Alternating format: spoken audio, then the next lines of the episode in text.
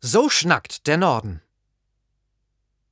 Schönes, flaches Norddeutschland, von Rügen bis Sylt, zwischen Förde und Harz, wo die Trecker knattern und das Bier herb schmeckt. Da wird gefeudelt und gepütschert, geklönt und klamüstert, dass einem ganz blümerant wird. Wenn Sie es noch nicht gemerkt haben sollten, ich bin Norddeutscher. Da kann ich nix für, wie man bei uns sagt. Ich wurde eben im Norden geboren. Der Süden begann für uns schon südlich der Elbe, spätestens ab Hannover. Und das Deutsch, das wir in der Schule lernten, unterschied sich in nichts von dem, das wir zu Hause sprachen. Und das war wiederum das gleiche Deutsch, das im Fernsehen gesprochen wurde, von Ernie und Bert und von Pipi Langstrumpf. Und die Pipi, die musste es ja wissen, denn die war schließlich Schwedin. Solange ich Kind war, gab es für mich nur dieses eine Deutsch. Ja, bei der Augsburger Puppenkiste sprachen die manchmal etwas merkwürdig. Das fiel mir schon auf, aber als Kind wundert man sich nicht, sondern nimmt gewisse Dinge einfach zur Kenntnis. Als ich größer wurde, wurde mir klar, dass die Mehrheit der Deutschsprechenden mit einem Dialekt aufgewachsen ist und Hochdeutsch erst später in der Schule wie eine zweite Sprache hinzugelernt hat. Bei uns in der Familie wurde kein Platt gesprochen obwohl wir auf dem Lande lebten und mein Elternhaus direkt an eine Kuhweide grenzte. Platt wurde nur noch in den Bauernfamilien gesprochen. Heute bedauere ich, dass ich kein Platt gelernt habe. Denn dann hätte ich zum Beispiel mit Ina Müller schön rustikal einen ausschnacken können, als ich zu Gast in ihrer Sendung war. Und ich hätte als Kind nicht immer gleich in Panik zu geraten brauchen, wenn einer der Bauern aus unserem Dorf mich auf Platt anredete. Meine Muttersprache war also Hochdeutsch oder das, was wir Holsteiner dafür hielten. So ganz lupenrein ist das Hochdeutsch der Nordlichter nämlich nicht.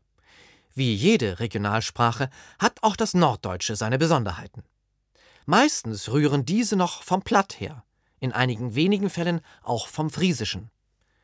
In Flensburg und an der deutschen Westküste begrüßt man einander zum Teil noch heute mit einem kräftigen Moin. Das heißt aber nicht, wie viele vermuten, morgen, sondern einfach nur Guten. Denn Moi ist friesisch und heißt gut und schön. Daher kann man in Flensburg auch am Abend noch Moin hören, was Ortsfremden immer recht seltsam erscheint. Es gibt einige Wörter, die den Norddeutschen außerhalb seiner Heimat sofort als Norddeutschen verraten. Eigenschaftswörter wie Plitsch oder Krüsch zum Beispiel. Krüsch ist doch ein ganz wunderbares Wort. Ich wüsste gar nicht, was ich stattdessen auf Hochdeutsch sagen sollte. Wählerisch vermutlich. Aber das klingt nicht annähernd so verzickt wie Krüsch. Oder nehmen wir nur mal den Feudel. Für unser einen die selbstverständlichste Sache der Welt. Aber südlich von Osnabrück und Hannover hört das mit der Selbstverständlichkeit ganz schnell auf. Da erntet man als Hausmann reichlich irritierte Blicke, wenn man voller Stolz berichtet, man habe gründlich gefeudelt und danach noch eine Stunde geplättet. Immerhin aber steht Feudel im Duden mit dem Vermerk Norddeutsch für Wischlappen. Und dann wäre da noch ein Ding, das in keinem Haushalt fehlen darf. Der Pümpel. Denn ein Pümpel ist ein segensreiches Hilfsmittel bei der Verstopfung. Wohlgemerkt, nur bei Rohrverstopfung, nicht bei Darmverstopfung.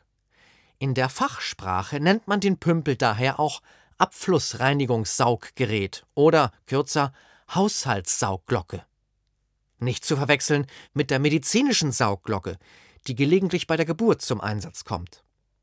Manche Menschen vermitteln zwar durchaus den Eindruck, als seien sie eher mit dem Pümpel auf die Welt geholt worden, aber das steht auf einem anderen Blatt. Mit einem Pümpel kann man außerdem viel Spaß haben, denn er ist ungemein vielseitig einsetzbar. So eignet er sich zum Beispiel hervorragend als Holzbein für Faschingspiraten oder als Gasmaske für Pinocchio. Auch als Wurfgeschoss erfreut sich der Pümpel zunehmender Beliebtheit. Kurzzeitig verzeichnete die Sportart Pümpeldart einen regelrechten Boom, nachdem es einem Mann im Oktober 2007 bei Wetten das gelungen war, innerhalb von 90 Sekunden 20 Pümpel auf 10 Männerrücken so zu werfen, dass sie haften blieben. Norddeutsch ist schön.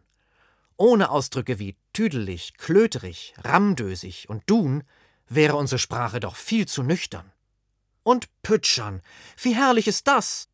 Pütschern kann ich ja stundenlang. Im Haus rumpütschern, im Garten rumpütschern. Laut Wörterbuch bedeutet pütschern so viel wie umständlich arbeiten. Da hört sich pütschern allerdings deutlich besser an. Norddeutsch hat auch viel mit gutem Klang zu tun. Wenn man hier und da ein plattdeutsches Idiom einfließen lässt, hört sich manches gleich viel weniger schlimm an, als es ist. Auf Platt darf man fast ungestraft beleidigen. Ausdrücke wie Bangbüchs, Dröhnbüdel oder Dösbadel klingen geradezu sympathisch. Kein Vergleich zu Feigling, Nervensäge oder Dummkopf. Bei uns zu Hause galt immer, Scheiße sagt man nicht. Aber Schied, das darf man sagen. In Hundeschied zu treten, ist nicht halb so unangenehm, wie in Hundescheiße zu treten. Und wenn's draußen auch noch so regnet und stürmt, das Wort Schiedwetter hört sich für mich immer irgendwie gemütlich an. Und wo wir gerade beim Wetter sind, an dieser Stelle bietet sich die Gelegenheit, mit einem weit verbreiteten Missverständnis aufzuräumen, das seinen Ursprung im Plattdeutschen hat. Der Glaube, dass ein brav leer gegessener Teller Einfluss auf die meteorologische Entwicklung haben könnte. Wenn du alles auf isst, dann gibt es morgen gutes Wetter. Beruht auf einem Übersetzungsfehler. Auf Platt pflegte man nämlich zu sagen, und wenn du alles obaden dost, dann giftet morgen wat goes Wetter. Übersetzt heißt das, wenn du alles auf isst, dann gibt es morgen wieder was Gutes. Denn wo nichts übrig bleibt, da gibt es auch nichts aufzuwärmen. Folglich wird am folgenden Tag eine neue Mahlzeit zubereitet. Und Frisches schmeckt bekanntlich besser als Aufgewärmtes. Daher darf man sich auf etwas Gutes freuen. Wenn dann auch noch die Sonne scheint, hat man doppelten Grund zur Freude. Auch wenn das eine mit dem anderen nichts zu tun hat, denn zwischen Himmel und Teller besteht kein Zusammenhang. Der Norddeutsche an sich steht zwar nicht gerade im Ruf, ein Ausbund an Heiterkeit zu sein, aber so miesepetrig, wie ihm nachgesagt wird, ist er natürlich nicht. Im Gegenteil. Der Norddeutsche kennt viele verschiedene Gemütszustände. Das geht von gnaddelig über muffelig und knatschig bis hin zu mucksch. Der Norddeutsche legt sich nicht so gerne fest. Deshalb haben viele Wörter mehrere Bedeutungen. Kodderich zum Beispiel. Das kann einerseits für schlecht oder übel stehen. Ach, ich fühle mich so kodderig. Mensch, ist mir heute kodderig andererseits für unverschämt und frech. Der redet aber kodderig, sagt man, wenn sich jemand im Ton vergreift. Daher auch das schöne, sich klanglich fast selbsterklärende Wort Kodderschnauze. Für den einen bedeutet luschern so viel wie heimlich gucken. Hey, du luscherst ja. Für den anderen heißt es schlafen. Gute Nacht, luscher schön. Bei solchen Bedeutungsunterschieden ist es ein Wunder, dass sich die Norddeutschen untereinander überhaupt verstehen. Auch das praktische Wort Macker hat mehr als eine Bedeutung. Zum einen steht es für Freund oder echt cooler Typ. Norddeutsche Ischen haben einen Macker. Zum anderen ist ein Macker auch ein kastrierter Esel. Ja, wirklich, das kommt aus der Landwirtschaftssprache. Aber ob nun cooler Typ oder kastrierter Esel, wenn man es genau betrachtet, ist das eigentlich gar kein Unterschied.